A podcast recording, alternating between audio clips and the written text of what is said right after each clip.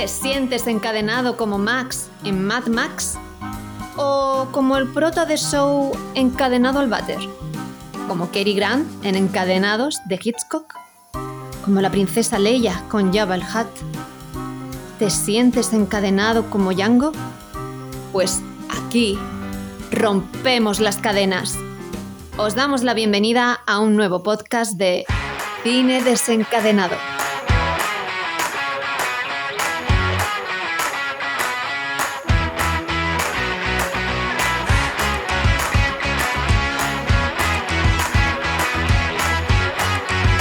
Buenas, desencadenados y desencadenadas. Os damos la bienvenida a este programa en el que os vamos a explicar qué estrenos podréis ver este mes de abril, tanto en cines como en plataformas de streaming.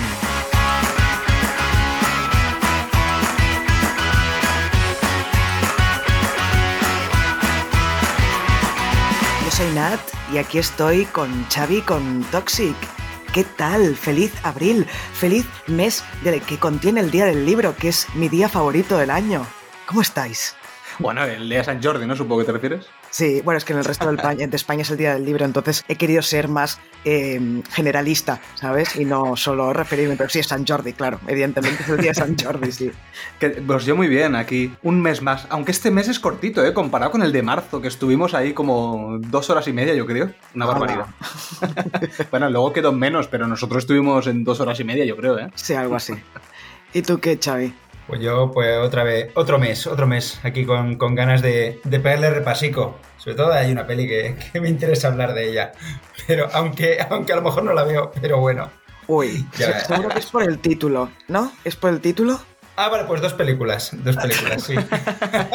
Es que, bueno, cuando he visto el nombre de la peli digo, y, va, se la pongo a Xavi para que se pueda lucir. No, no, porque, es que yo te, porque yo te pedí, te dije, por favor, que quería eh, hablar yo de esta peli. no es verdad. Es que te lo dije yo también. Pero que A lo mejor lo ignoraste, eso es otra Ah, eso historia. puede ser. Eso, eso es posible. Y las casualidades posible. de la vida nos han llevado a que te la haya puesto, pero no recuerdo También. que me pidieras nada. Bueno, a ver, es- volvamos a empezar. ¿Qué tal? ¿Bien? ¿Todo bien?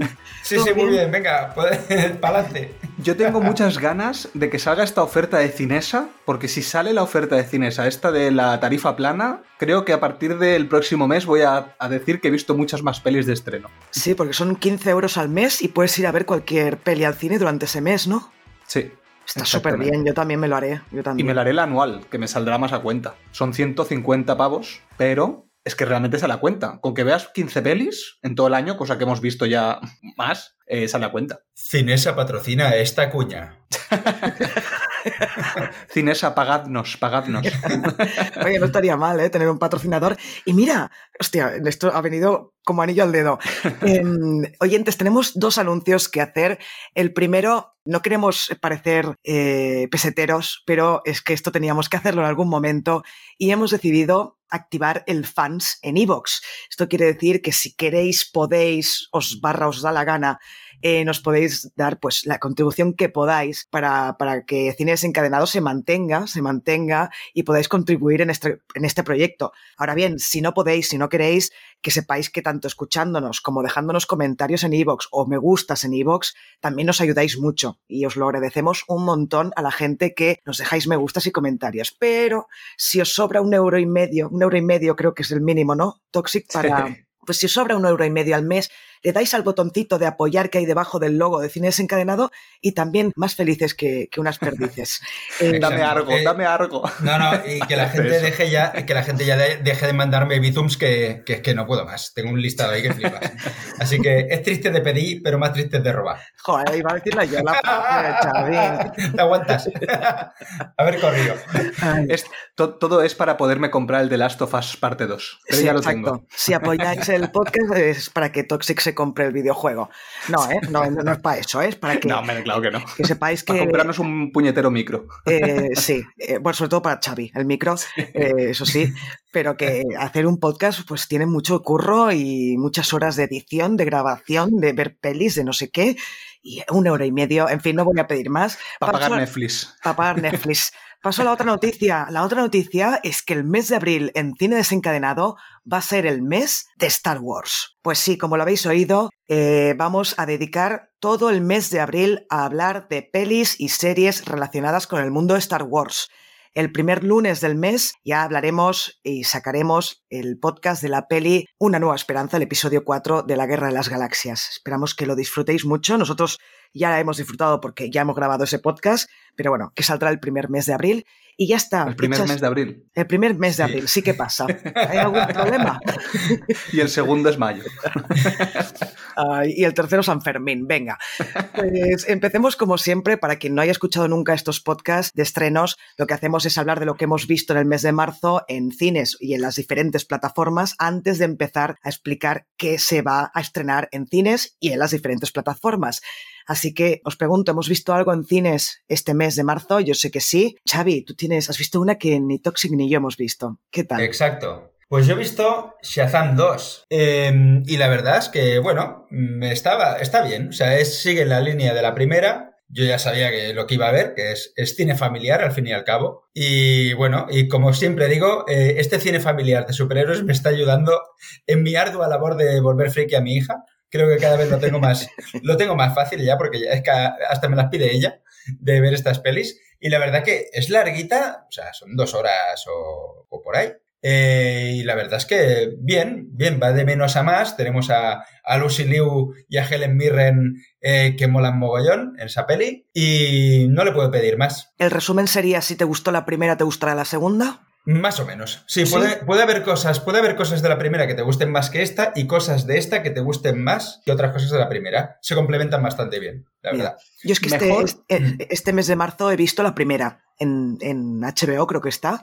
Y bueno, me esperaba algo mucho peor. No, bueno, está bien, para Mm. pasar el rato no está mal. Pues la segunda va por, va, va por el mismo estilo. ¿Mejor o peor que Black Adam? El tema es que son distintas en cuanto a, a, a forma, ¿no? En cuanto a... Una es comedia y Digamos la que- otra es más dramática. Claro, ¿no? sí, pero el tema es que deberían haber convergido. Debe- de hecho, en Black Adam debería haber, un, debería haber habido un cameo de, de Shazam. Eh, pero se, se ve que al señor The Rock no le dio la gana, porque no quiere, no quería, o sea, quería, de hecho, tomó el control creativo de la película y dijo, por mis huevos morenos, pues mm, que no va a salir este y va a salir Superman y para que luego haya una peli de eh, Black Adam versus Superman. Así que se le jorobó, con la entrada de James Gunn, se le jorobaron los planes al señor The Rock.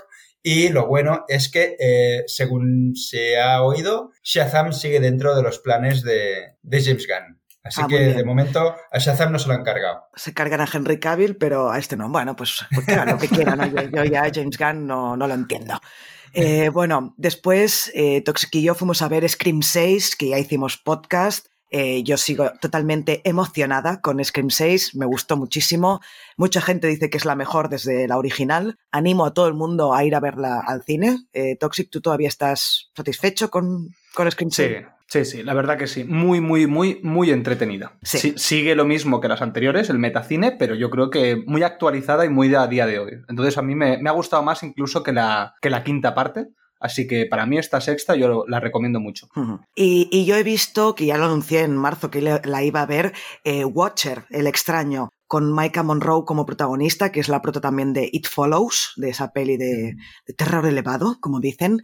Y ostras, me ha gustado bastante. Es una peli que se cuece a fuego lento, eh, pero te va metiendo en el, am- en el ambiente, eh, te vas poniendo tenso a medida que avanza la peli, y no está nada mal. Es una, al final es una crítica a esas voces de mujeres que nos escuchan, que, que las tratan como locas cuando se quejan de que están siendo perseguidas o acosadas o lo que sea, y al final pasa lo que pasa. Pero está muy bien, está muy bien. La verdad es que, es que la recomiendo y ca- tiene casi un 6 en Film Affinity, que para una peli de terror está, está muy bien. ¿Pero fin. es terror estándar o, o- o- o intenta ir hacia arriba? Hacia, eh, intenta elevarse. A ver, ¿Qué- yo creo que es? no llega a ese terror elevado magnífico de Babadook o de It Follows, pero inten- intenta no ser un producto más de terror que te olvidas a los tres minutos de haber visto la peli. Yo la verdad es que la vi hace unas semanas y, y me acuerdo bastante ya de, me acuerdo bastante de lo que iba y la disfruté mucho. Sí, sí. Y ya sabéis que yo consumo un montón de cine de terror. Así que para que yo le ponga un 6 a una peli, que es lo que le puse, tiene que traerte algo nuevo como mínimo. Y esta yo creo que lo trae. Es bastante recomendable, sí. Muy bien, pues ya hemos acabado de, hablar de, de marzo, ¿no? Pues vamos a los estrenos en cines en abril. Y empezamos con una peli que, bueno, en teoría se iba a estrenar en abril, pero al final han adelantado el estreno al 31 de marzo. Y entonces, pues primero vamos a hablar de esta, aunque se estrene el 31 de marzo, porque no hablamos de ella en el de estrenos de marzo, y es un estreno bastante importante. Es la nueva película de Sam Mendes, eh, director de American Beauty o de Camino a la Perdición o de 1917, y además interpretada y protagonizada por Olivia Colman, que esta mujer es que tendría que tener 400 Oscars. No entiendo por qué esta vez no estaba ni nominada al Oscar a Mejor Actriz este año en los Oscars, sí que lo estuvo en los Globos de Oro, estuvo nominada a Mejor Actriz de Drama por esta peli, y eh, la peli nueva de San Méndez se llama El Imperio de la Luz. Es un romance que transcurre en los años 80, es una historia de amor ambientada alrededor de un hermoso cine antiguo en la costa sur de Inglaterra en la década de los 80. Eh, puede recordar un poco a Cinema Paraíso, pero bueno, eh, remotamente, ¿eh? lo que puede recordar a Cinema Paraíso, pero está muy chulo. La verdad es que si te gustan las pelis que están ambientadas en el cine, y en este caso en, la localización de un cine, eh, tiene buena pinta. Tiene un 6,3 ya en Film Affinity y la verdad es que el tráiler me ha motivado bastante. No sé si, si irá a verla al cine, pero tiene buena pinta. Me llama la, la atención una cosa, que es que, bueno, no sé si, si las últimas películas de Sam Mendes em, estaba, seguía con Thomas Newman, con el compositor Thomas Newman, que es el de American Beauty y Camino a la Perdición. Me resulta curioso que ahora eh, use, eh, bueno, use, que colabore con, con, Trent, eh, con Trent Reznor, que me parece que era el, el compositor de Mad Max, Fury Road. O sea, me, ha chocado un poco al, verlo ahora el, cambio de, el cambio de compositor. Ya, pues mira, sí, lo estoy mirando. En 1917, que fue la última que hizo, eh, todavía trabajaba o utilizaba, como dices tú, a, Thomas Newman, sí. O sea, que no sé a qué se debe el cambio. La verdad es que no lo sé. Se habrán peleado. Tú que eres así de enterarte todos los salseos, esto tendrías que saberlo. Me enteraré, lo haré. Muy bien, pues del Imperio de la Luz pasamos a Super Mario Bros. la película.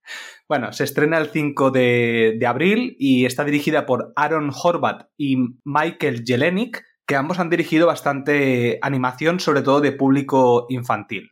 En el doblaje de voces tenemos a Chris Pratt, que ya hizo el año pasado el doblaje de Lightyear, no os acordáis de la peli, que hace de Mario, obviamente.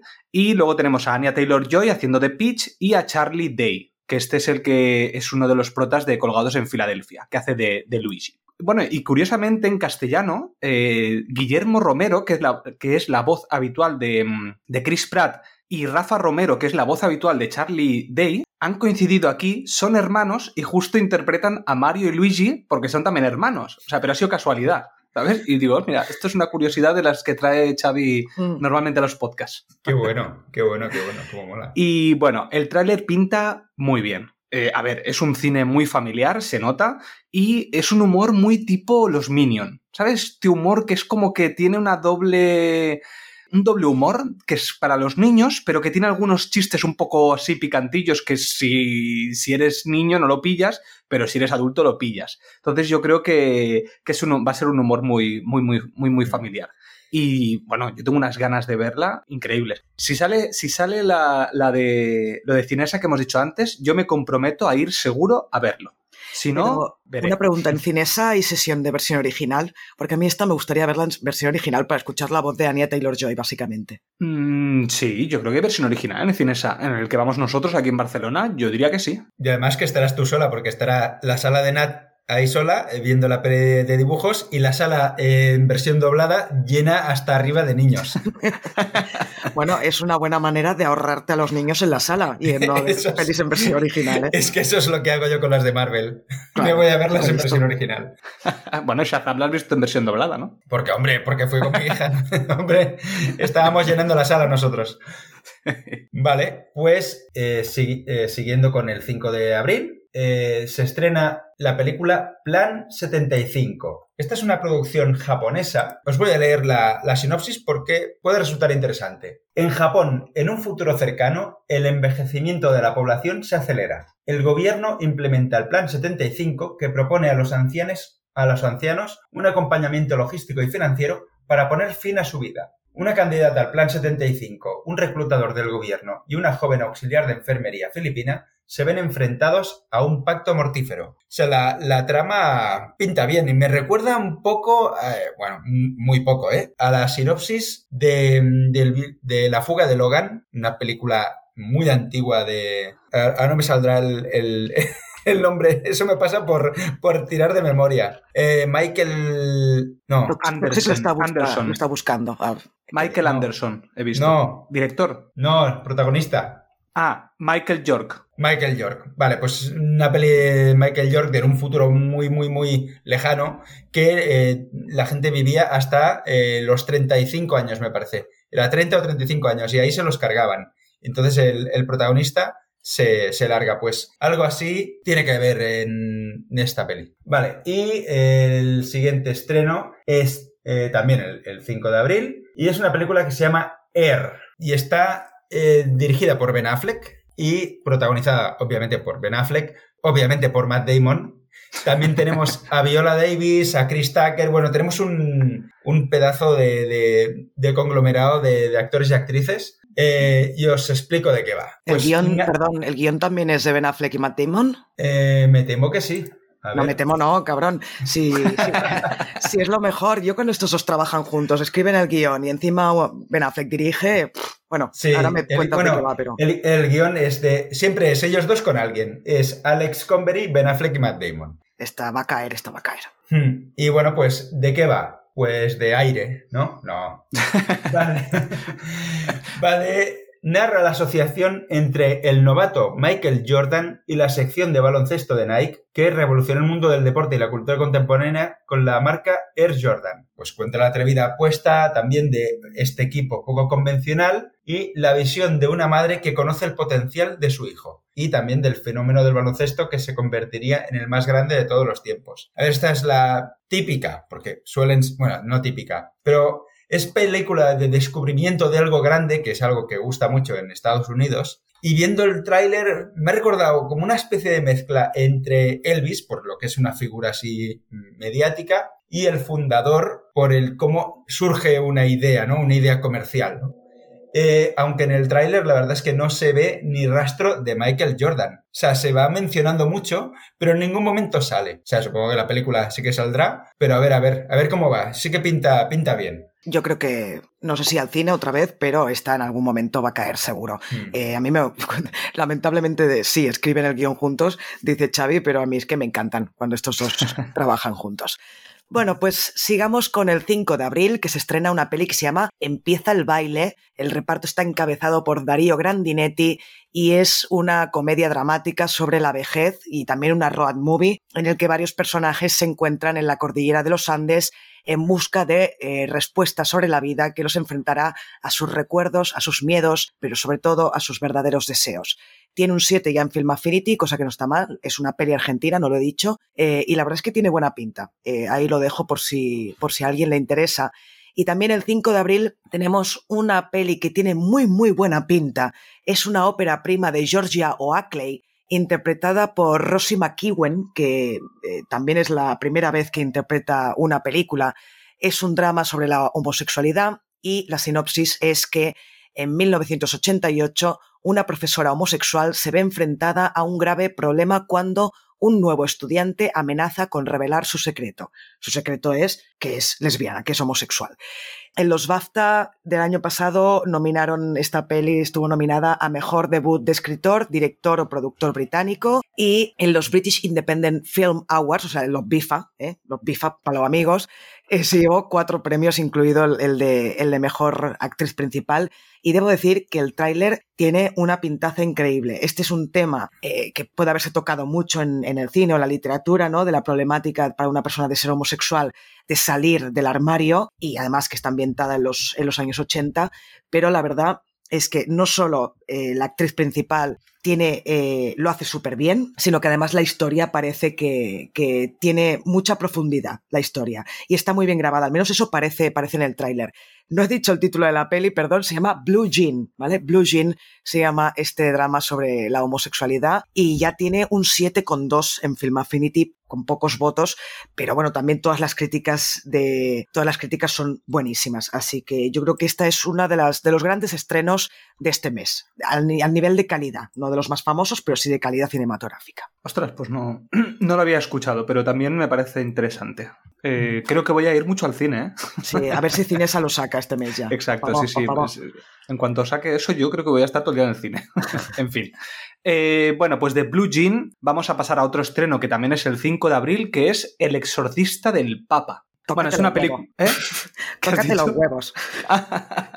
no, pero eh, ojo, que yo cuando he leído el título digo, uy, esto debe ser una comedia de acción tipo Noche de Paz, esta que, que salió en Navidad. Y no, no, no, es una película. Mm, bueno, os digo de qué va, mejor dicho. Eh, la película se centra en Gabriel Amorth, que es un sacerdote que ejerció como exorcista principal del Vaticano, realizando más de 100.000 exorcismos a lo largo de su vida, y escribió dos libros de memorias donde detalló sus experiencias luchando contra Satanás. Eh, no, o sea, no, no, es comedia, no es acción, o sea, intentan ser una especie de. del exorcista, precisamente. Se, intentan plasmar ese aire, al menos en el, en el tráiler, y si os gustan los exorcismos, esta es vuestra peli. Así que. Y además eh, no es tiene con, mala pinta. Es con Russell Crowe, ¿no? No sé si Y- lo habías dicho.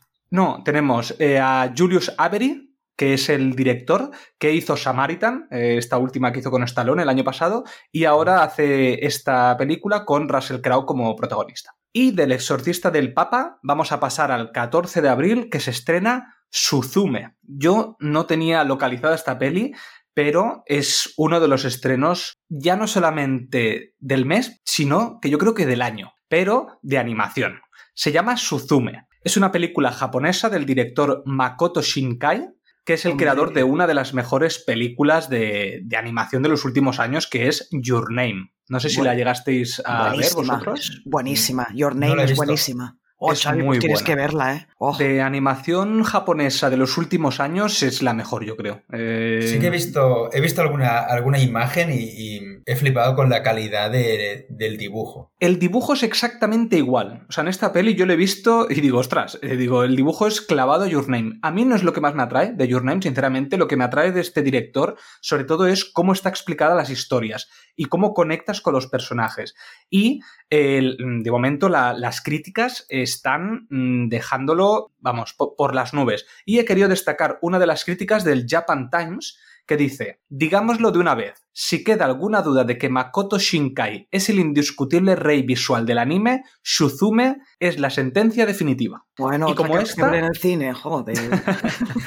Y, y- y esta crítica es una de 12 o 13 que habían de estas profesionales y todas alabando, o sea, mm, en verde, ¿sabes? El semáforo verde que nosotros solemos poner, pues semáforo verde por todos los lados. Mm, ¿Y de qué no va? os tengo que ¿De vender qué va? más. ¿De qué va? ¿De qué va? Ay, sí, claro. no os he dicho de qué iba. En verdad no importa, porque yo creo que, igual que Your Name, eh, cuando tú lees la sinopsis, Your no Name. llama mucho la atención. En este caso, Suzume pasa un poco parecido. Eh, bueno, de lo que trata es que una joven de 17 años llamada Suzume ayuda a un misterioso joven a cerrar las puertas de otro mundo, que están provocando desastres en todo Japón. Claro, a mí la sinopsis, sinceramente, es que no me llama. Incluso el tráiler tampoco me llama mucho, ¿eh? O sea, es que no tiene muy, muy buena pinta. Yo voy a ir a ciegas. O sea, es que con estas críticas que he visto y con este director, yo es que voy a ir de cabeza, seguro. Eh, Xavi, ya tienes deberes este mes, que es ver Your Name, ¿eh? Tienes, Sí. tienes que ver Sí. Your Name. Sí, Esa la, la veré, si me acuerdo. Ir, írmelo recordando. Vale. Vale, pues eh, siguiendo el 14 de abril se estrena eh, una película francesa llamada Scarlett. Bueno, vamos a ver de qué va. Eh, Juliette creció sola con su padre Rafael en el norte de Francia. Él es un veterano de la Primera Guerra Mundial. La niña, apasionada por el canto y la música, conoce un verano a un mago que le promete que unas velas escarlatas algún día la sacarán de su pueblo. A ver, así a priori tampoco dice mucho la, la sinopsis, pero resulta que tiene, de momento tiene un 7,2 en Film Affinity y ha pasado por el Festival de Cannes y en el Festival de Sevilla se llevó la mejor dirección. Así que Nat, ¿qué te parece el Festival de Sevilla? Ah, vete a la mierda, hombre. Qué cabrón. Es que, a ver, para quien no lo haya entendido, porque Toxic es un cabronazo que tiene memoria para lo que le interesa solo, eh, en no sé qué podcast de estrenos dije alguna barbaridad sobre el Festival de Sevilla y ya he visto que se estaba riendo cuando Xavi estaba hablando. Digo, a ver, ¿qué va a soltar ahora el cabronazo este? Pues ya está, eso. Pues No, eso. ya me disculpé con toda Sevilla y con el Festival de Sevilla. Hice una broma de muy mal gusto, que ya no recuerdo ni qué era. En fin. Xavi, prosigue.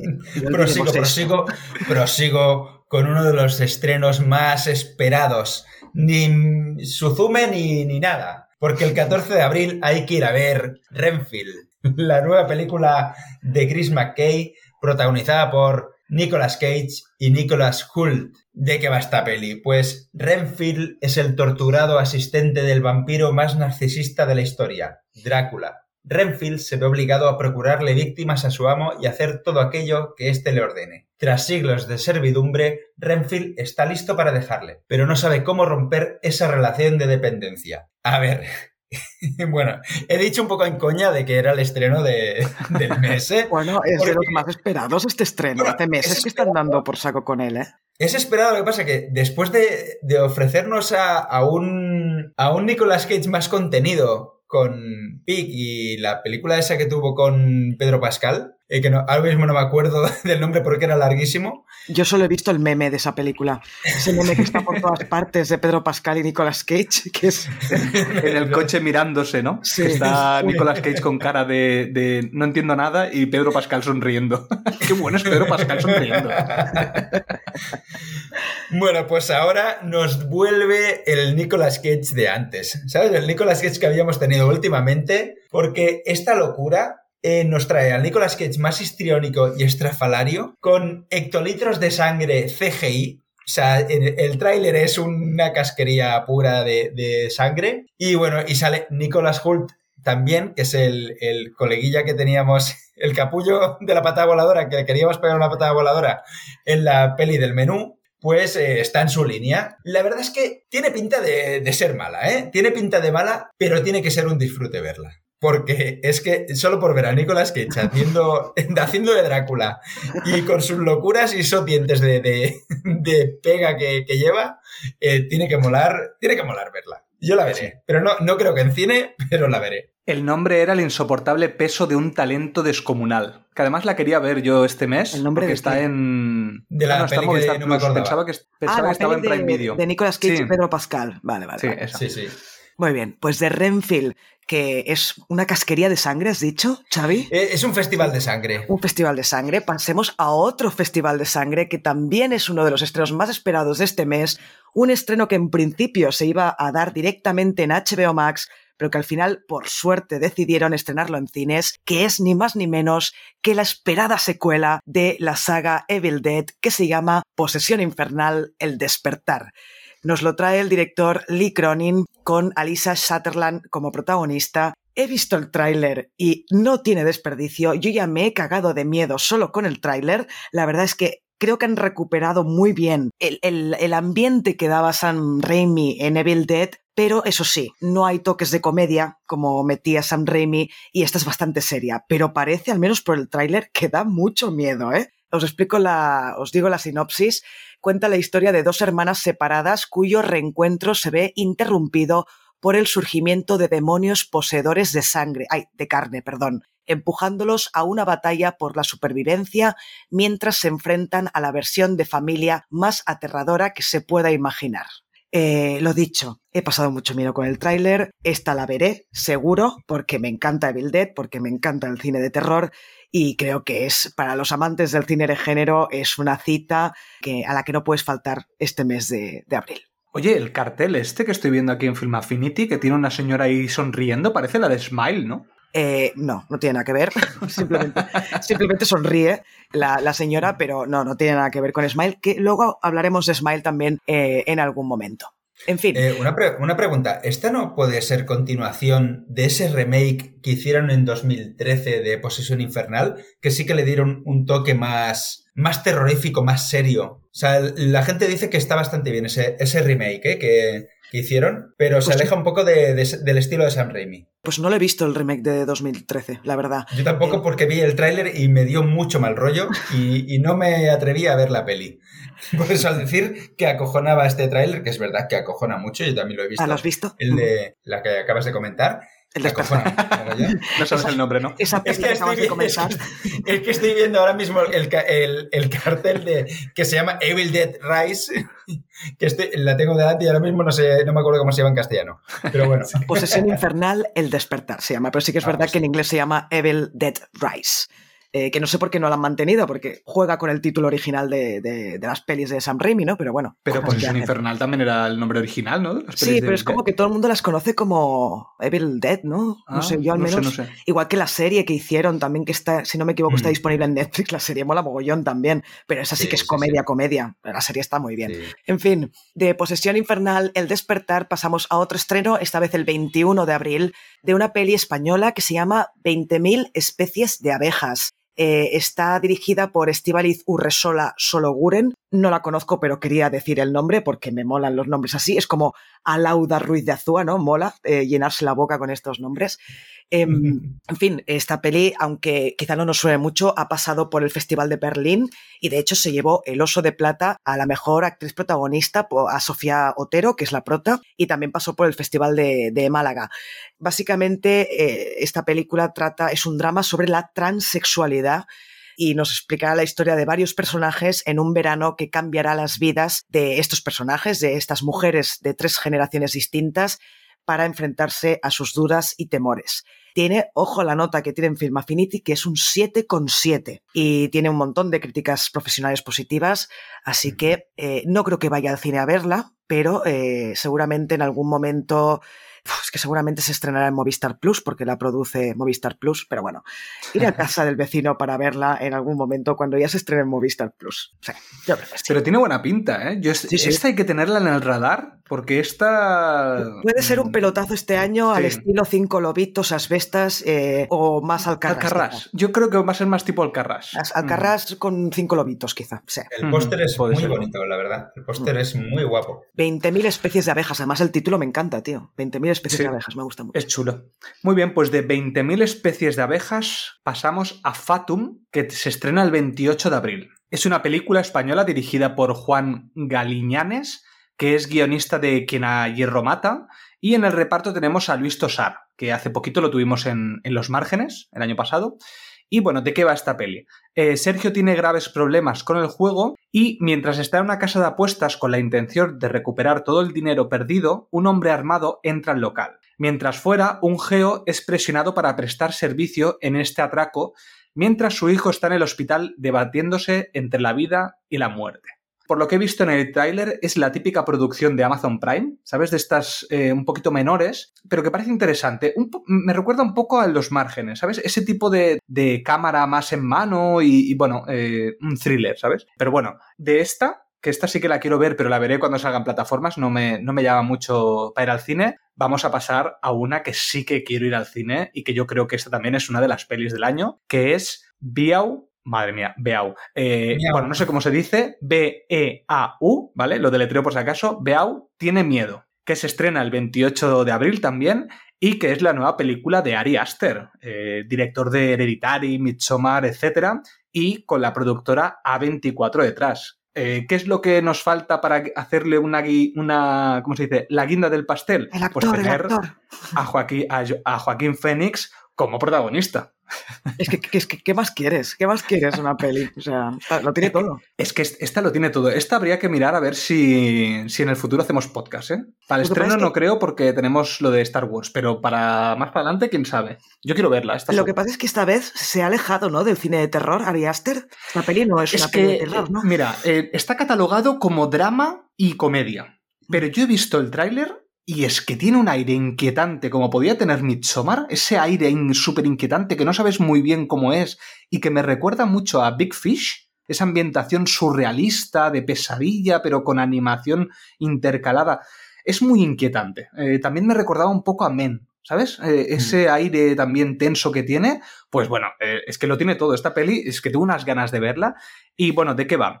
Eh, Biao es un hombre eh, que tendrá que enfrentarse a sus miedos y paranoias al aventurarse en una épica odisea para llegar a casa de su controladora madre. Bueno, la sinopsis no dice mucho, la verdad. Yo creo que si hay alguien que quiere verla, tiene que ir porque es el este director y este, y este actor.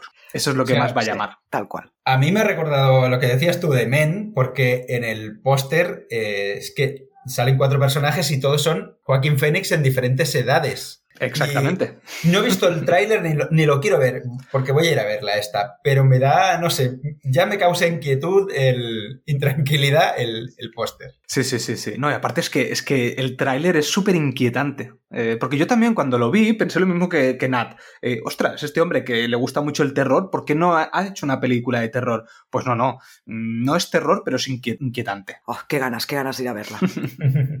vale, pues de Veo tiene miedo pasamos a Sisu, que también se estrena este el 28 de, abril y es una película finlandesa eh, dirigida por Jalmari Helander y bueno, ¿de qué va la peli? Pues la sinopsis dice, después de años de búsqueda en vano, Atami Corpi finalmente encuentra el tesoro de su vida, un generoso botín de oro. Intentará llevarlo de los páramos de Laponia a la ciudad, en un viaje a través del desierto ocupado por las tropas alemanas. A ver, viendo el, el, tráiler nos encontramos con una película de acción con muy buena fotografía y cierto aire de western, pero yo la voy a bautizar ahora como un John Wick finlandés masacrando nazis. Porque no está mal. realmente, viendo el tráiler, me ha recordado a John Wick, de la manera en que se empieza a cargar a todos los nazis que encuentra.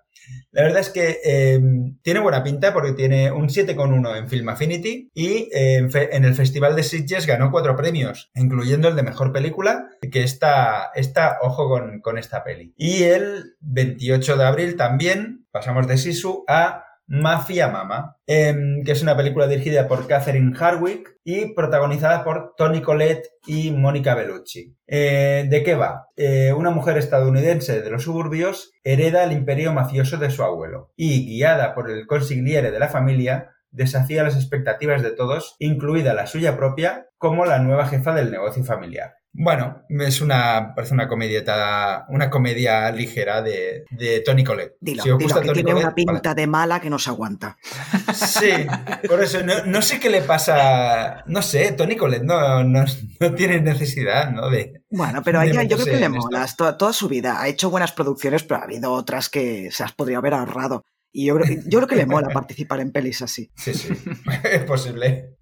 Muy bien, pues de Mafia Mama pasamos a La hija eterna, que también se estrena el 28 de abril y es una película dirigida por Joanna Hawk, directora de pelis como The Souvenir o The Souvenir 2 y protagonizada por Tilda Swinton, que hace poquito la tuvimos en 3.000 años esperándote. Es una película de intriga y drama. Y bueno, ¿de qué va? Eh, cuando una mujer y su anciana madre regresan a su antigua casa familiar, deben enfrentarse a secretos enterrados hace mucho tiempo. Bueno, el tráiler tiene un poco así una atmósfera un poco inquietante y las críticas están un poco divididas. Así que bueno, una película yo creo que menor y que bueno, habrá que ver un poco que, cómo siguen las críticas. ¿Y no, no dices quién es la productora de esta peli? Que siempre estamos con esta productora que no cagamos. Ah, ostras, es de A24. Ni la había mirado. Te acabas de enterar, ¿no? Pues muy bien. Sí, sí, pero no parece de A24, ¿eh? Al menos el tráiler no, no, me llamaba la atención, como me suelen llamar las pelis a 24. Es una mezcla extraña de dos cosas extrañas. Por un lado, A24, que ya se extraña de por sí, y Tilda Swinton, que también esta mujer es extraña y hace pelis extrañas. Así que la combinación es, puede ser poderosa. Claro, de momento tiene un 5,6 con 162 votos, que son poquitos, pero bueno, eh, es muy bajo porque normalmente las primeras críticas suelen ser un poco más altas, así que mm, a mí no me llama de momento. Ya. Bueno, pues de La hija eterna pasamos al último estreno en cines del que vamos a hablar, que es una película catalana, el título está en catalán, es Un cel de plom, traducido al castellano como cenizas en el cielo, que no es la traducción literal, pero bueno, ya hacen estas vale, estaba flipando. Digo, ¿qué, mierda la traducción literal sería un cielo de plomo. Pues no, lo, traducen como cenizas en el cielo. En fin, ¿qué le vamos a hacer?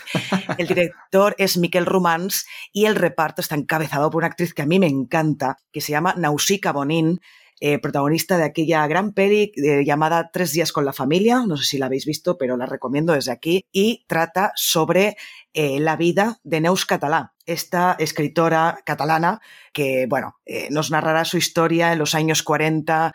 Ella perteneció a un grupo conocido como el Comando de Gandulas y entonces, bueno, veremos la transición de, de Neus Català como joven republicana feminista que regresa a Francia después de haber sido encarcelada por el ejército alemán. Eh, tiene buena pinta, eh, Bonin es una gran actriz. Yo me la encontré una vez en los lavabos cuando estaba haciendo un curso de inglés. me, la, me, la, encontré en el lavabo. Me acuerdo que nos estábamos las dos ahí lavando las manos y miré en el espejo a ver quién tenía al lado y vi que era ella. Y dice, ¿sabes esto de cuando miras, no haces caso, pero vuelves a mirar así? ¿Sabes? Como, sí. ¿quién está? Y ella se dio cuenta y se puso, bueno, se sonrió y se largó. No me dijo nada, yo tampoco a ella porque me quedé todo parada porque es que me gusta mucho esta chica, es muy, muy buena actriz. En fin, pues nada, hasta aquí los estrenos en cines y ahora pasemos a los estrenos en Netflix. Muy bien. ¿Y qué? ¿Habéis visto alguna cosa en Netflix? Porque yo este mes no he visto absolutamente nada en Netflix. Qué raro, ¿no? Que no hayas visto nada yo, de Netflix. Luego os explicaré por qué no he visto casi nada. Uy, sí, seguro de que. ninguna bueno. plataforma. Eh, bueno, pues yo sí. Vi Eres tú, en, de Alauda Ruiz No soy de Azúa. No soy yo, eres tú, eres yo, soy tú. Eh, bueno, a ver, eh, como ya he dicho mil veces, Cinco Lobitos es después de todo a la vez en todas partes mi segunda peli favorita del año 2022 y tengo que decir que eres tú, la aguanté, la acabé de ver porque es de Lauda Ruiz de Azúa, pero llega a ser de otra directora o director y a los 30 minutos la quito porque se me hizo muy pesada. Empieza muy bien, eso sí, empieza muy bien, porque es bastante novedoso. La forma en que está grabada también es bastante original. Toda la primera parte va de un tío que solo con besar a una chica ya sabe si esa relación va a tener éxito o no. Pero es que después se vuelve otra comedia romántica de toda la vida, en las que hemos visto 80.000.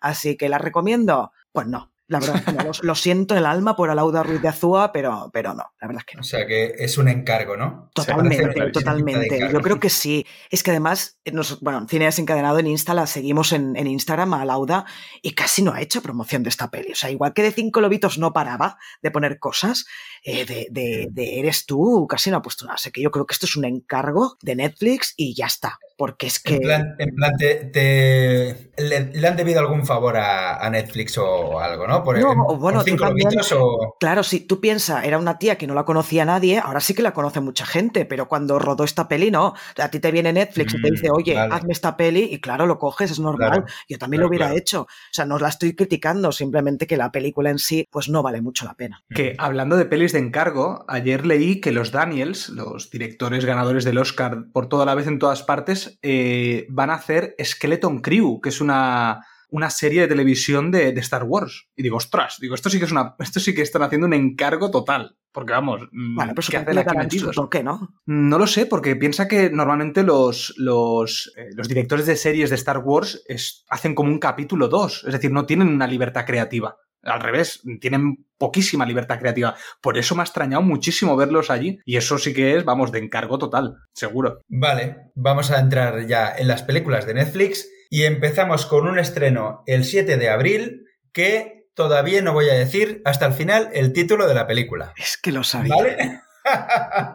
Pero que sepáis que ya hay memes al respecto de este título. Ay. Entonces, ¿de qué va esta película de la que. De la innombrable película? Pues está dirigida por Jonas Cuarón y eh, entre los actores tenemos a Christian Slater, con un pequeño papel, los demás son un poco desconocidos. Bueno, la sinopsis es. Durante una visita a su familia en México, el adolescente Alex se hace con un insólito compañero cuando descubre a un joven chupacabras escondido en el cobertizo de su abuelo. Para salvar a esta criatura legendaria, Alex y sus primos se embarcarán en la aventura de sus vidas. A ver, esto de chupacabras no tiene nada que ver con zoofilia, es un tema de leyendas y folclore mexicano. Y venga, voy a decir ya el título. La película se llama Chupa. Mela. Mira que yo me quería ahorrar esto, pero bueno. Esto sí que no me lo esperaba, Toxic de no me lo esperaba. me veo. bueno, pues esta película. So, es... eh, perdón, perdón. Es que, claro, Nat tiene que soportar a dos niños de 15 años, ¿sabes? A mí no me pagan lo suficiente. ¿eh? A ver, los, queréis apoyar, apoyar en Evox, en que el dinero solo me vaya para mí, porque esto, esto no está pagado. Sí, porque nosotros ya desgrabamos también. El tema es que entre los dos hacemos un 1 de 15. Entre Toxic y yo que hacemos 1 de 15. O sea que. Bueno, eh, prosigamos. ¿De qué va? Bueno, ¿de qué va la peli? Ya lo he dicho. Eh, pues a ver, viendo el tráiler de la peli, pues es una película juvenil, e infantil muy similar a otras tantas, en la que se blanquea y se infantiliza eh, monstruos de leyenda. Y bueno, si no hay nada mejor, la veré con mi hija. Si hay que ver alguna peli, como ya hice con la de Jason Momoa, que, que no estuvo mal, eh, pues eso, si no hay nada mejor que ver, pues ver esta peli con mi hija, que es una película ligerita. Ya os diré. Oye, una pregunta. ¿Este es, este es hermano de Alfonso Cuarón o algo? Porque lo estoy buscando. A ver. Eh, pues es el, es el que no tiene. Ah, no, es hijo. Hijo de Alfonso Cuarón. Y, que, y bueno, Ostras. tiene que empezar por lo bajo, ¿no? Su padre le ha dicho, ya le llevo las buenas. Tiene que, empezar, tiene que empezar chupando, ya se sabe. Uh, muy bien, estoy, estoy, muy orgulloso de ti. Uy, ahora tengo Madre que decir, Nat, Nat, no me lo esperaba esto de ti, eh, también me lo digo a mí misma. Bueno, que alguien diga algo. Bueno, pues de Chupa del 7 de abril pasamos a Siete Reyes deben morir que se estrena el 9 de abril y es una película dirigida, perdón, es una película del Reino Unido. El 14 dirigida... de abril se estrena. ¿Ah, sí? Ah, ostras, pues me he equivocado. Eh, pues se estrena el 14 de abril y es película del Reino Unido dirigida por Edward Bazalgette, que ha dirigido capítulos de series como The Last, The Last o The Witcher. Eh, bueno, es un drama histórico medieval que va a seguir la historia de The Last Kingdom, ¿vale? O sea, que los que hayáis visto The Last Kingdom probablemente ya teníais en el radar esta, esta peli, que yo me imagino, porque no tengo ni idea de la, de la peli, pero me imagino que debe ser alguna especie de cierre de, de la serie The Last Kingdom. Eh, bueno, ¿de qué va? Por si alguien está interesado. Eh, tras la muerte del rey Eduardo, Uthred de Bedbanturk y sus camaradas se aventuran a través de un reino fracturado con la esperanza de unir por fin a Inglaterra. Eh, bueno, hay una cosa que me ha sorprendido de esta peli, es que en el reparto está la española Ingrid García Johnson, que la vimos hace poco en Venecia Frenia y que, bueno, ha hecho bastantes eh, películas españolas eh, como Explota, Explota. Luego, ¿qué más? El protagonista es Alexander Draymond, que es el mismo que The Last Kingdom, obviamente. Y luego, bueno, he visto el tráiler y la verdad que no me, no me llama absolutamente nada. Yo supongo que está dirigida a un público muy específico que son los de The Last Kingdom. Puede ser, puede ser. Bueno, pues pasemos a otro estreno de una peli en Netflix que se llama Fenómenas. Está dirigido por Carlos Terón e interpretada y protagonizada por Belén Rueda, García Olayo y Tony Acosta que Tony Acosta. Ah, y Miren Ibarguren también sale. Joder, pero es que Tony Acosta y Miren Ibarguren me hacen mucha gracia. Pero son muy graciosas. Son muy graciosas. eh, pero bueno, ¿de qué va? Es una comedia de Netflix, obviamente. Eh, trata sobre, a finales de los años 90, un grupo de personas forman un equipo de investigación especializado en fenómenos paranormales, el grupo EPTA. Conseguirán un trabajo que se convertirá en el más difícil de sus vidas y solo juntos podrán resolverlo. Eh, en fin, una comedieta eh, española, creo yo, que quizá, pues mira, para pasar el rato no está mal y, y, eso se estrena el 14 de abril, que creo que no, que no lo había dicho. Y ahora pasemos a las series de televisión, que vienen unas cuantas interesantes, sobre todo la que os voy a explicar ahora, es una serie que se llama Bronca. Bronca, de bronca, de, de, de, de pelearse, de bronca. ¿Qué tiene de inusual esta serie que está eh, que se va a estrenar, perdón, el 6 de abril en Netflix? Pues que la trae ni más ni menos que otra vez a 24. Me he puesto a ver el tráiler y pinta muy bien. Me he reído con el tráiler lo que no está escrito, porque es una comedia dramática. ¿De qué va? Un incidente de tráfico entre dos desconocidos, un contratista fracasado y una empresaria descontenta, desata un conflicto que sacará a relucir su lado más oscuro. Yo invito a ver el tráiler porque si el tráiler te hace gracia, la serie también, y a esta le voy a dar una oportunidad cuando se estrene el 6 de abril, porque la verdad es que es eso, pinta muy bien, ¿eh? No solo porque esté a 24 detrás, sino porque tiene pinta de ser una serie, una buena serie. Apuntada para la lista. ¿Y quién es el prota? Ah, ¿No sí. te suena? Sí, perdón, perdón, que no lo he dicho. El prota es un, un chico que vimos en una serie poco desconocida llamada The Walking Dead. The Walking Dead, que es Steven Yeun, que es el, el chico que no sé de dónde era, ¿de dónde era en The Walking Dead su personaje? ¿Era coreano? Ostras, no lo sé. Coreano, sé, que, que sé que tenía problemas en el ojo. Ah, Ay, por favor. Bueno, quien haya visto The Walking Dead y haya visto Sí, lo que le pasa a este personaje, habrá entendido la broma de Toxic. Eh, no vamos a decirlo por si alguien no lo ha visto, pero sí, es él, es él. Y hay un momento que tiene un problemilla en el ojo, exactamente. Bueno, pues después de bronca, hasta ahora todo va bien. Ja, ja, hasta ja. ahora todo va bien. La estaba preparando durante una semana, el chiste. No, estaba, estaba contenido, me digo, ay, ahora, ahora quedará bien decirlo. Bueno, pues hasta ahora todo va bien. Es una serie que se estrena el 7 de abril. Bueno, es una serie francesa dirigida por Nahuel Madani y Simón Jablonka. No diré, no diré actores porque, porque son muy complicados. Y bueno, ¿de qué va? La vida de una periodista se ve sumida en el caos cuando, tras proteger a su hermano de la justicia, implica a su familia en el despiadado plan de un narcotraficante. Drama familiar. A ver qué tal, a ver qué tal está. Muy peli Netflix. Serie. Sí, en este caso, muy, sí. se- muy Hay serie Netflix.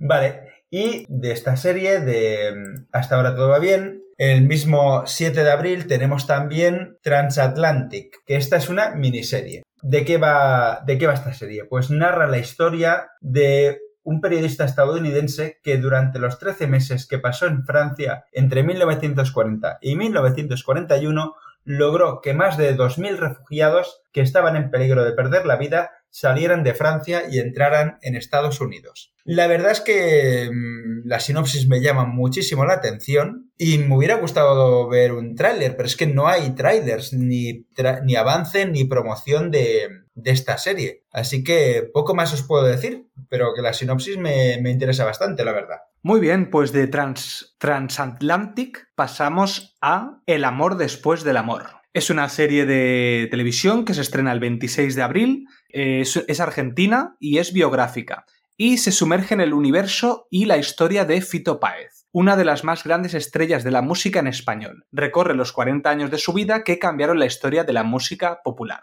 Así que si os gusta Fito Páez, aquí tenéis una serie de su, de su vida. Pero es ficcionada, Luego- ¿no? No es serie documental. Es una serie ficcionada. Eh, bueno, es biográfica, sí. O sea, no, no es documental, no, no, no. Del amor después del amor pasamos a la, a la enfermera. Es, se estrena el día siguiente, el 27 de abril, y es una serie danesa del director Casper Barbo, Barfoed, uno de los directores de la serie, de la famosa serie El caso Hartung. Y bueno, es un thriller biográfico. Eh, de momento no tenemos sinopsis. Y en el tráiler me, me ha llamado la atención porque vemos dos enfermeras que están haciendo un RCP y para, eh, bueno, sabéis que para hacer un RCP tienes que hacer el, el A, A, A, A, Stay Alive, Stay Alive, O la ¿vale? Macarena. Para- o la Macarena, por ejemplo. Pues aquí no, aquí utilizan I Will Survive, ¿sabes? Entonces empiezan haciendo la RCP con I Will Survive, cantándola a ellas, pero de repente la música del tráiler se pone como de fondo. Ponen la música a tope como si fuera una discoteca, casi, casi. Mm. Y digo, no entiendo muy bien de qué va esta serie. No sé si es humor negro, si es comedia, si es un drama. No sé, estoy un poquito descolocado. Pero bueno, eh, tiene buena pinta. Eh, al menos la fotografía me ha llamado la atención. Yo como, como aporte de mierda diré que para hacer RCP a los, a los niños y a bebés, a niños pequeños y a bebés, se hace con el ritmo de la conga de Jalisco, y no es broma, que es, es, un, es un ritmo más rápido, y eso me lo dijeron a mí en un curso de formación de la Cruz Roja. Simplemente para que tuvierais este, A ver, este ¿cómo, dato. ¿cómo sería, ¿Cómo porque es más, la conga de Jalisco es más rápido el, el toque que hay que darle al, al niño. No sé si, si te lo puedes cargar también, como, como te pases, pero, pero bueno, Bueno, es lo que me eh, dijeron. Has hecho aquí algo, Xavi, que, puede salvar vidas. Yo ahora ya se me va a quedar para siempre. La conga de Jalisco para niños. Para bebés, ¿no? Supongo, o sea, para Sí, niños sí, pequeños. sí, para niños pequeños. Hay que hacerlo con dos dedos, ¿eh? No, no, con, no apretando como, como si pesara 100 kilos la persona. O sea, hay que. No, no queremos romper ni matar al niño. En fin, bueno, pasemos un tupido velo y pasemos de la enfermera a un niño, que este niño también es un poco raro, que es el niño ciervo, eh, Sweet Esta serie de televisión que triunfó bastante, eh, la verdad, esta primera temporada. Yo estuve a punto de darle una oportunidad, pero no, no me llamó mucho. El 27 de abril se estrena la segunda temporada y bueno, si no sabéis de qué va, eh, lo que nos cuenta es que un cataclismo ha devastado el mundo y Gus, mitad chico y mitad ciervo, se une a una variopinta familia de niños híbridos. Es una serie muy familiar de, aventuras y basado en un cómic de, de, DC. Así que nada, si habéis visto la primera temporada, ya tenéis para ver la segunda. Vale, pues ahora pasemos a Amazon Prime. Muy bien, pues ¿qué habéis visto en Amazon Prime? ¿Habéis visto alguna cosa? Porque yo de nuevo no he visto nada en Prime. Ay, ahora nos tienes que explicar que, por qué no has visto nada. Eh, yo tampoco he visto nada en Amazon Prime, pero suelo anunciar que ya está disponible la peli Smile en Amazon Prime, ¿eh? que antes hemos hablado de ella. Es para mí una de las mejores pelis de terror del año pasado. Hay que verla porque aparte de que pasas miedo, es un contundente y sólido trabajo sobre, sobre el trauma y cómo sobrellevar el trauma. Y creo que está bastante bien, aunque es un refrito de un montón de cosas que ya hemos visto en pelis de terror, pero yo me cagué de, miedo, ¿eh? tengo que decirlo, que estaba ahí abrazada a los cojines y pasé mucho miedo. Está muy, muy bien, Smile. Es que no la he visto, pero me da, me da cosa verla porque vi el tráiler y, y, el último momento del tráiler, lo de la ventanilla del coche, me acojonó mucho. Uf, es, es horrible. Yo no había visto, y es que no veo trailers de pelis de terror porque eh, es que te, te, joden todos los sustos, ¿sabes? Y, ese momento de la ventanilla lo pasé fatal. Madre mía. Bueno, pues a ver si me atrevo. Venga. Venga. Vale, pues eh, hemos destacado una película que se estrena en Amazon Prime y es On a Wing and a Prayer. Eh, que bien pronuncia inglés, maravilloso. On a Wing and a Prayer. On a Wing and a Prayer. en castellano sería en un wing y en un prayer, ¿vale? Claro que sí. claro. Vale, pues el director es Sean McNamara, que no tiene nada que ver con Fabio McNamara, supongo. Y eh, los actores son Dennis Quaid y Heather Graham, que Dennis Quaid hace yo que no lo veo. Igual que Heather Graham, los dos. También, también, también. Y bueno, ¿de qué va la peli? Pues después de que un piloto muere inesperadamente mientras volaba, mientras pilotaba el avión, un pasajero se ve obligado a aterrizar el avión de manera segura para salvar a toda su familia. La verdad, no creo que la vaya a ver. Esta, esta película es el típico drama mm, entre aterriza como puedas y drama familiar. Y la verdad no me llama mucho, no me llama mucho verla, la verdad. Eh, de algo tiene que vivir Dennis Quaid, el pobre, si no le dan. Y Heather Graham también, si no le dan papeles. Claro. Muy bien, pues de On a Wink and a Prayer o como ha dicho Xavi, una wink y un prayer, pues pasamos a las series y... Ready Prayer One, iba a decir. Exactamente. Eh, perdón. Eh, pasamos a las series y nos trae Amazon Prime la tercera temporada del internado Las Cumbres. Eh, yo no sé si hay alguien que la sigue viendo. Creo que o sea, tuvo poca acogida y yo creo que ya, no sé, habrá gente que la miraba porque si no, no, hubiera llegado a una tercera temporada. pero ya es la última temporada. Eh, tiene un 4,7 en Final Affinity, o sea, tiene una mala, una mala nota pero es que por lo que he estado un poco así mirando por internet, es una especie de el internado aquel que, había en los años 2000 con una especie de élite. Entonces han juntado aquí lo que es el amor adolescente un poco subido de tono y al final se ve que se ha convertido en un desastre de, serie. Pero bueno, si os gusta, pues nada, eh, yo, también, yo también veo cosas que son basura para el resto y para mí me encantan. Así que no pasa nada. No pasa nada. Eh, bueno, pues vamos a otro estreno de temporada. En este caso estamos hablando de la conocidísima y que le encanta a todo el mundo que la ve a la última temporada de la serie de La maravillosa señora Maisel o de Marvelous Miss, Miss Maisel, no sé cómo se pronuncia, Mirs, Mirs, bueno, en fin, da igual. Es, es, una serie de comedia, yo vi la primera temporada, pero después ya ni me acordé que existía y no la he seguido viendo. Eh, es una, una, una mujer que hace comedia en los años 50 y con esto ya os lo digo todo, ya está el plato servido para que se haga una comedia sobre esto. Que la siga, que sepa que el 14 de abril se estrena la última temporada en Amazon Prime.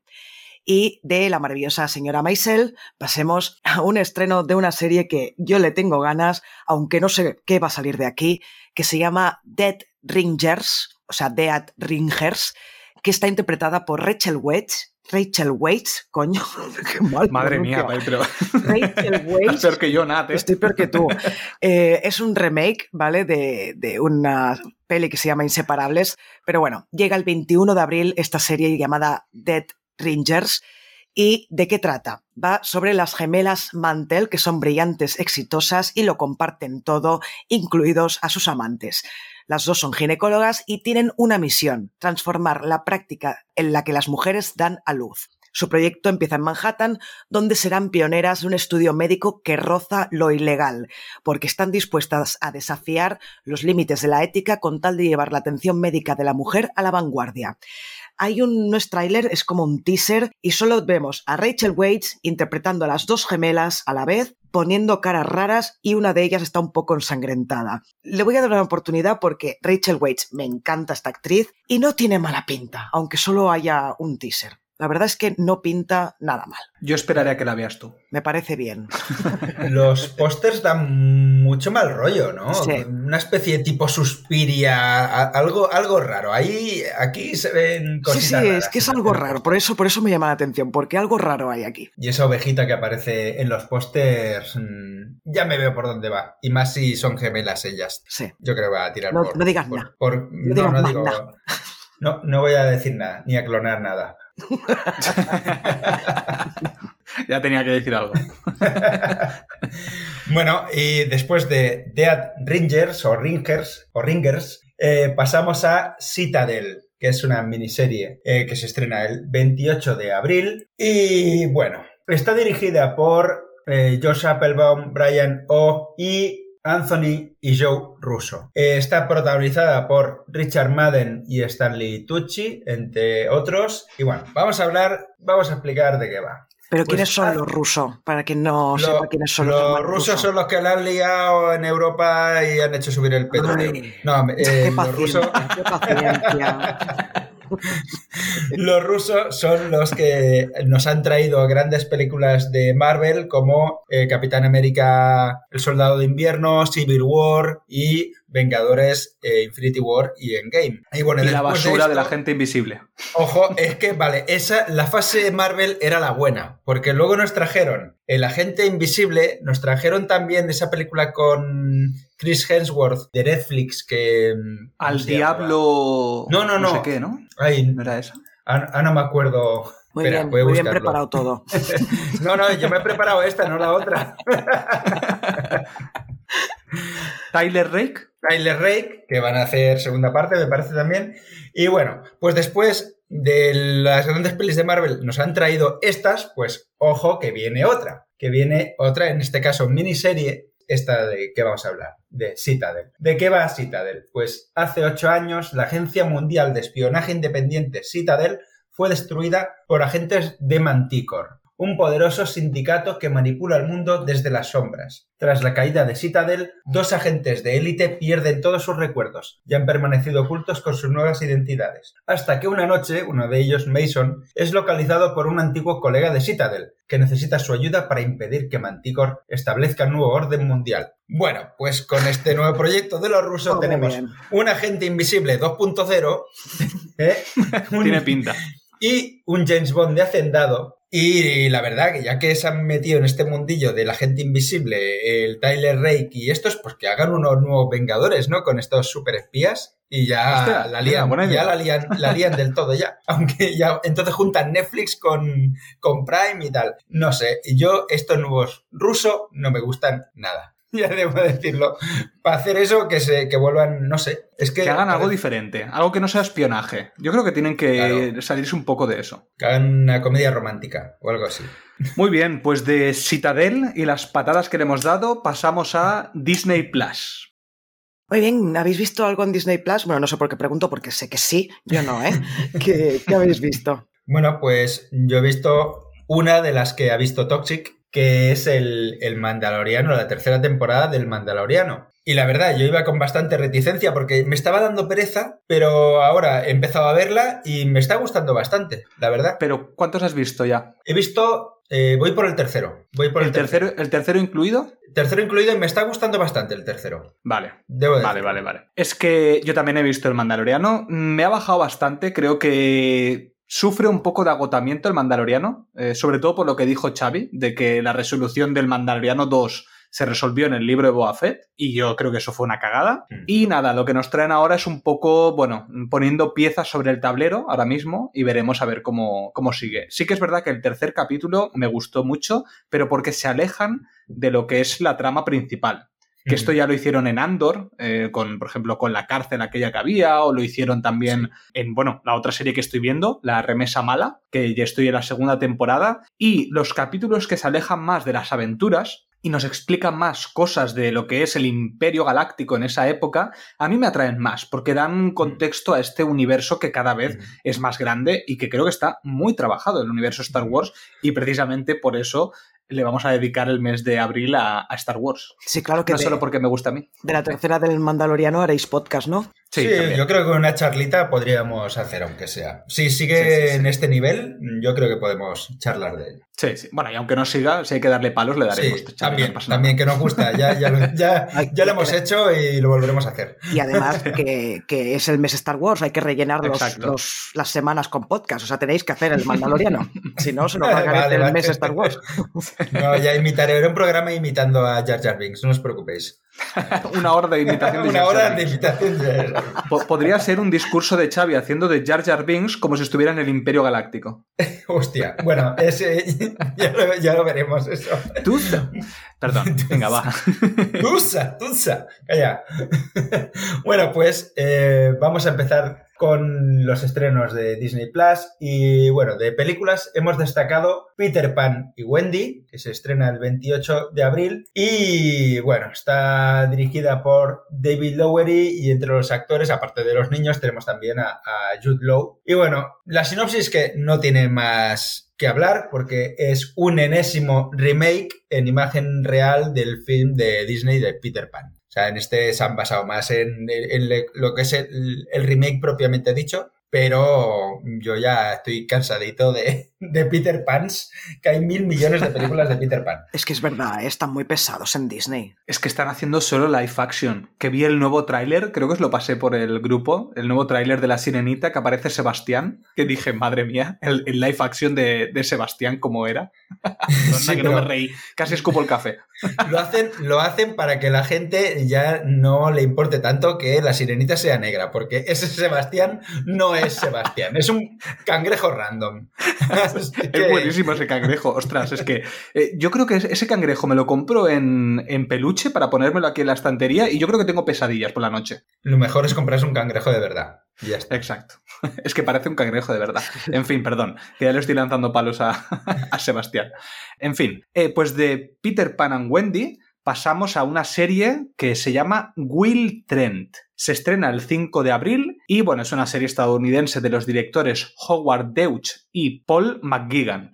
Como protagonista tenemos al puertorriqueño Ramón Rodríguez, que ha aparecido en pelis de acción como Transformers o Need for Speed. Eh, ¿De qué va esta, esta serie? Will Trent es un brillante agente del Gabinete de Investigación de Georgia y gracias al amor está dejando atrás su difícil pasado. Pero tras la desaparición de un estudiante universitario, Will es inexplicablemente apartado del caso por su supervisora y mentora Amanda Wagner. Bueno, es una serie sobre investigación de crímenes y que realmente yo he visto el tráiler y no me llama absolutamente nada. Parece incluso bastante un, estilo de coger investigación y hacerlo un poco más familiar, ¿sabes? No tan de acción violenta, sino algo más familiar. Así que nada, yo esta sinceramente no me llama nada. Y de Will Trent pasamos a Teeny Beautiful Things. Eh, se estrena el día 7 de abril y es una miniserie dirigida por Rachel Goldenberg y protagonizada por Catherine Hahn, que no sonará el nombre, pero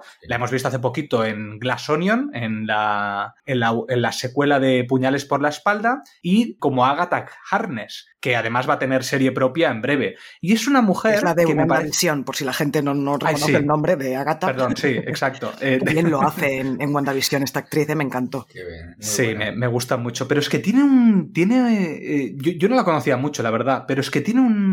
¿Cómo se dice?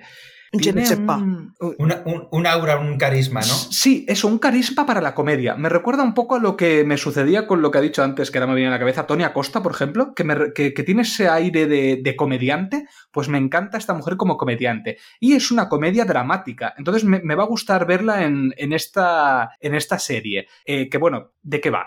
Eh, sigue a una mujer que de mala gana se convierte en Dear Sugar, Sugar y es una reverenciada columnista anónima de consejos, incluso cuando su propia vida se está desmoronando. El tráiler mm, desprende esa positividad eh, con una especie de momentos de, de- de romper el, el- el drama. ¿Sabes? Estas, estas pelis dramáticas o series dramáticas, pero que tienen toques de humor que lo que te hacen sobre todo es conectar más con la, con la serie. Pues esta serie yo creo que va a estar muy bien. Así que yo esta me la, he apuntado para verla. Muy bien, pues de mm, Teeny Beautiful Things pasamos a el estreno de la segunda temporada el 19 de abril de Cómo conocí a vuestro padre, que no sé si hay alguien que la ve, porque dijeron que era horrorosa. Pues tiene segunda temporada, me ha sorprendido muchísimo porque no me lo esperaba, la acogida fue horrible de esta serie. Pero bueno, Sí. si alguien la ve, que sepa que el 19 de abril se estrena la segunda temporada. Y pasamos al 26 de abril, que viene para mí un estrenaco bastante, bastante potente de una serie española que se llama Tú también lo harías. El director es David Victori, que os sonará por haber dirigido No Matarás, la película con Mario Casas, que la verdad es que está muy bien, disponible en Amazon Prime. Y David Victori nos trae esta vez una serie que, como he dicho, se llama Tú también lo harías y está protagonizada por Michelle Jenner y Anna Wagener, entre otros.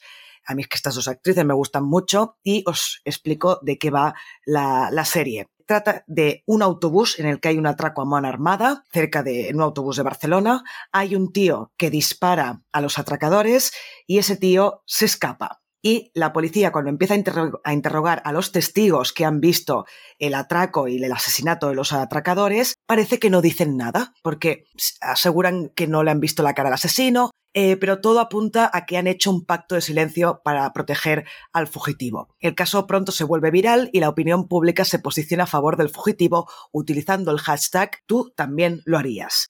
El tráiler pinta muy bien, pinta de, una, una, serie con, mucho, con mucha acción, eh, acción en plan de, de, thriller, de no sabes exactamente qué es lo que está pasando entre esta gente, por qué no hablan, por qué no dicen nada, y también parece que pone en juego un poco, eh, pues algunas cuestiones morales o éticas eh, con esto de tú también lo harías, ¿no? De qué pasa si vienen unos malos, pero hay otro malo que te salva la situación y qué harías con ese malo. Bueno, esto, ¿no? Que plantea diferentes niveles de, de moralidad y creo que puede ser interesante. Yo la empezaré a ver seguro porque la verdad es que el tráiler me ha, me ha, llamado mucho la atención. Eso es como lo de quien roba a un ladrón tiene 100 años de perdón, ¿no? Algo así. Sí, estilo. Algo así. Oye, pues me, me, llama mucho, ¿eh? Esta sí, sí que. Esta me la apunto también para la lista. A mí también. Sí, sí. A mí también, la verdad.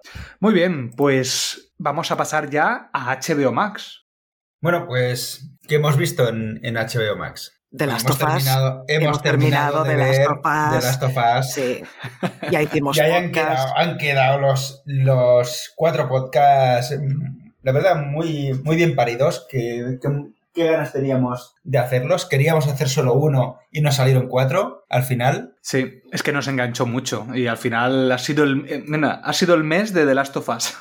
o los dos meses, porque ha dos durado meses, sí. dos semanas, Sí, o sea, cuatro, eh, ocho semanas, perdón, dos mesecitos. Oye, pasaros a escuchar The Last of Us, que creo que nos quedó Sí. unos buenos programas y si os gustó la serie, ahí lo tenéis. Y yo ya he empezado a jugar ya a The Last of Us parte 2. Ostras, qué grande. ¿Queréis que os spoilee cosas o no? Luego ya, hablaremos tú y yo, Toxic. De, porque yo, como he visto mil vídeos en YouTube, ya me No, sé pero va el juego. tú seguro que vas más avanzado. No, no, No, quiero pero saber tú me nada. dices lo que has visto tú solo y ya está. No, pero tengo que decir que ahora que he vuelto a jugar al juego, que me he puesto otra vez en la piel de lo que es eh, este universo, hecho en falta en la serie más tensión. Es que llevo jugados dos horas y la tensión que tú sufres en el juego es que no han sabido transmitirla bien en la, en la serie. El resto está perfecto, ¿eh? la serie que a mí me ha gustado mucho. Pero la tensión yo creo que ha faltado ahí, ¿eh? porque joder, cómo sufro cada vez que juego este juego. Bueno, es que creo que quizá no era el objetivo principal, transmitir tensión en la serie. No sé, ¿eh? Ya, lo sé, lo sé. No, si es que el objetivo no era ese porque no lo han utilizado en ningún momento. Y para mí, The Last of Us, uno de los grandes, de las grandes cosas que tiene, además del drama, es sobre todo la tensión. Y es lo que he hecho en falta. Vale, pues en HBO Max eh, no hemos destacado películas, pero bueno, vamos a, a las series. El 17 de abril se estrena la temporada 4 y última de la serie Barry. Bueno, ya hemos, eh, ya hemos hablado de esta serie, de la temporada 3, hablamos de esta serie en anteriores ediciones. Y bueno, solamente una sinopsis súper rápida y es que Barry es un asesino a sueldo que descubre su vocación de actor durante una misión en Los Ángeles. Los que, eso, pues los que la sigáis tenéis temporada 4 y si, y si no la habéis visto, pues os animo, que tiene buena pinta. No porque la hayas visto tú, ¿no? Animas no, pero a mí, es que, es que a mí me, gusta mucho el, actor eh, Bill Hader, eh, que es el protagonista. Me gusta mucho. En Tropic Thunder me encanta y en el, eh, la segunda parte de It de Andy Muschietti eh, es el único de los pocos personajes que, me gustan. Exacto, eh, opino igual. Muy bien, pues de la última temporada de Barry pasamos a uno de los estrenos, bueno, en HBO es el estreno más importante de este mes, que es el 27 de abril, y se trata de la serie de televisión Love and Death, protagonizada por mi amada, amadísima Elizabeth Olsen, eh, he visto el tráiler y todavía me han entrado más ganas de verla. Es un, está basado en hechos reales y narra la verdadera historia de dos parejas, los Montgomery y los Gore.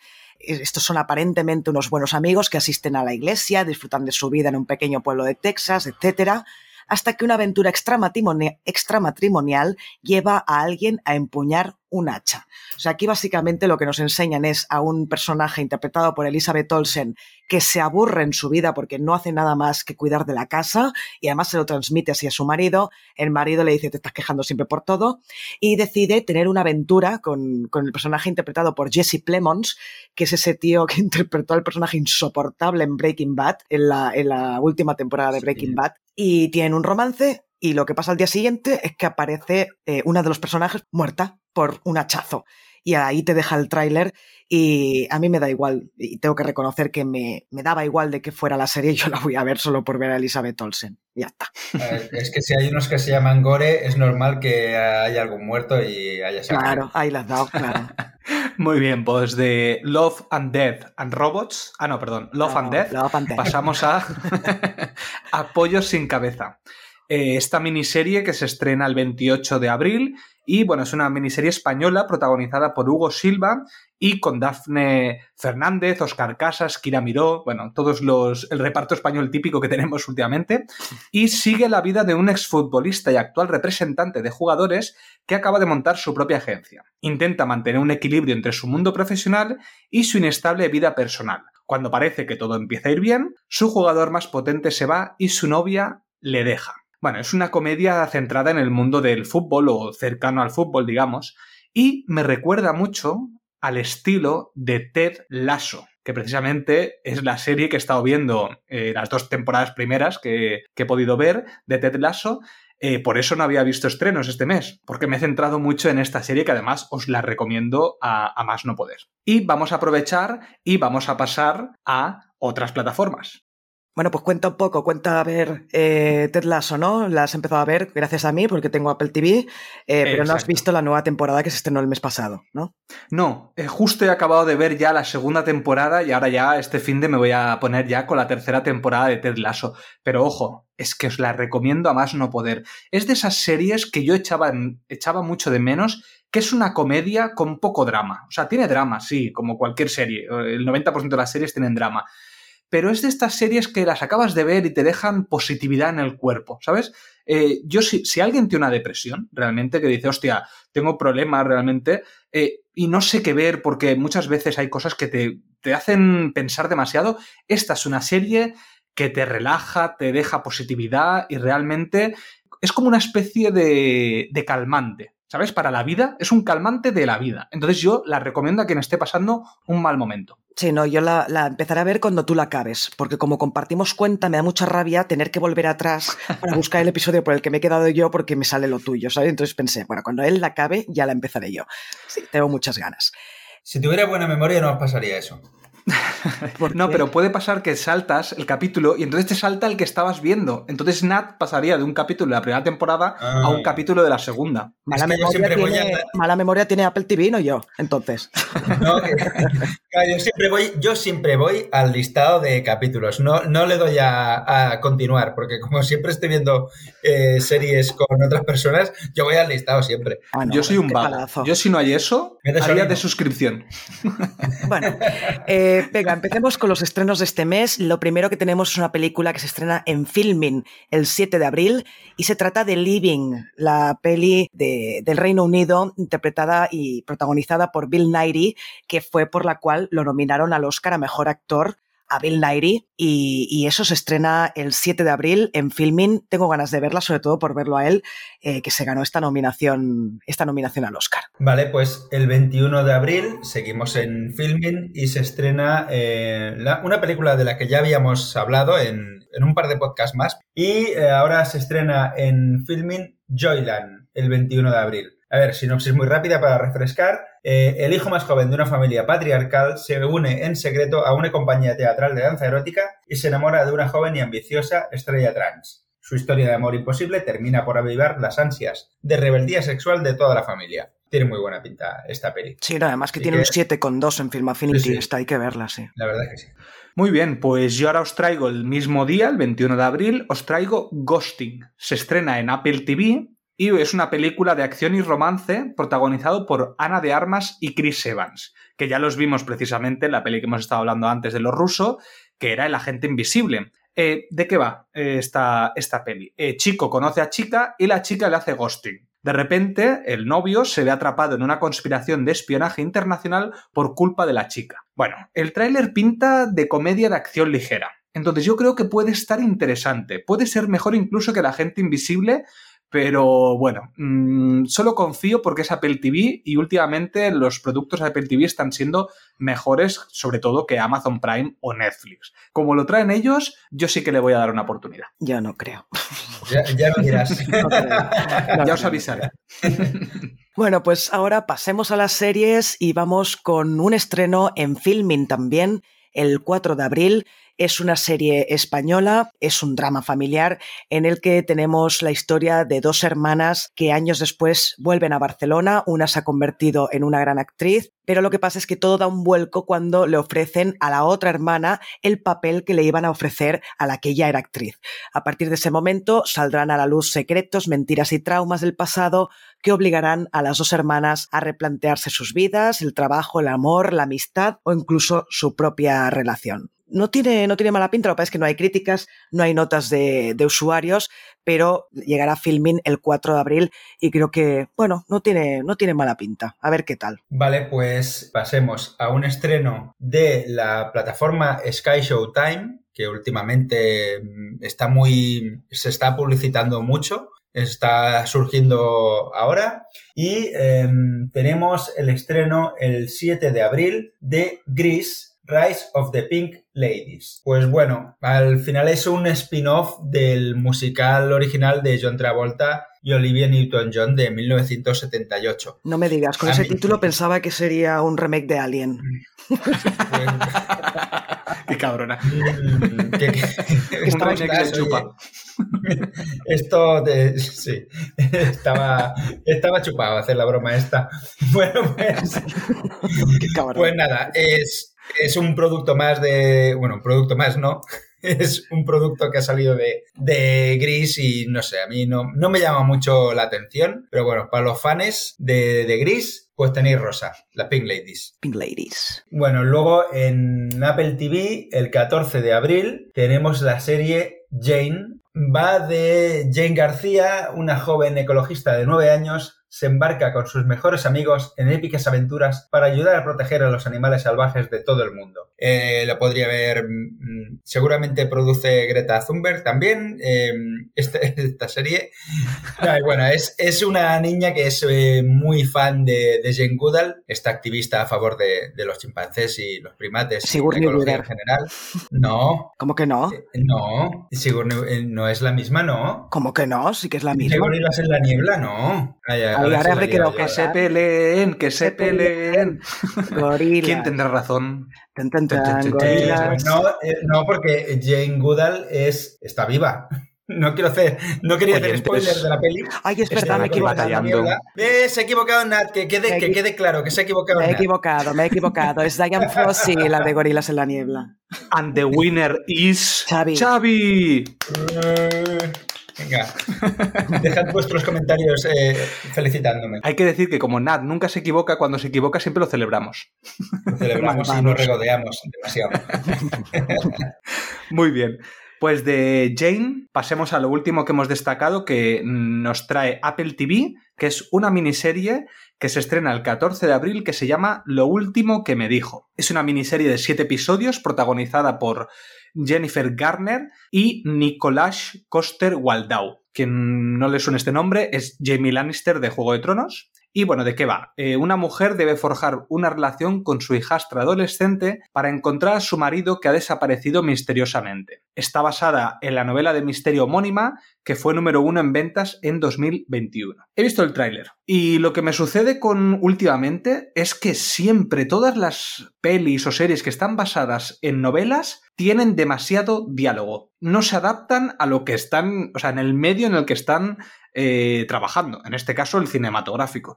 Eh, creo que hay que darle una vuelta a lo que son las adaptaciones cinematográficas. Pero bueno, veremos qué tal esta serie porque tampoco pinta mal. Yo la veré seguramente. Hmm, Sí, no o al menos mal. el primer capítulo. Muy bien, pues ya hemos llegado al último estreno del que teníamos que hablar en abril. Eh, lo dejamos aquí, a menos que queráis hacer alguna broma o alguna puya que me queráis lanzar a de último Que- momento. queremos que dejen en comentarios el, el chupa y el otro, el siguiente que ponga mela. Exacto. Y así, uno detrás de otro. Si alguien comenta, que vea lo que ha escrito el otro primero. Claro. Exacto. Eh, sí, eso, oyentes, coordinaos entre vosotros, ¿vale? Para que uno deje chupe y la otra mea. No, por favor. Eh. No. Si alguien, si alguien- vamos a hacerlo más fácil. Si alguien ha llegado hasta el final del podcast, que escriba simplemente chupa en. A ver si no van a cerrar la, la cuenta de Evox, ¿sabes? Por guarro. Eh, que escriba solo chupa en Evox. A ver cuánta gente. Pero con acento en la U, por si acaso. Chupa. ¿Eh? Sí, no va ningún acento ahí. ¿Qué dices? Claro, por si acaso después el siguiente lo pone para que esté bien acentuado. No, que nadie ponga mela, por favor. Solo chupa. No digas más. bueno, va. Y, y que nadie diga que yo te aviso. No, que nadie escriba eso también. Eh, es igual. Es de un chiste. Dejémoslo, venga, vamos a cerrar ya. Eh, oyentes, como siempre, esperamos que hayáis disfrutado de este podcast de, de los estrenos de abril de 2023. Esperamos que tengáis una feliz semana y nos escuchamos en el próximo podcast. Que vaya muy bien. Adiós, chupa. Mela, adiós. Ay, de verdad.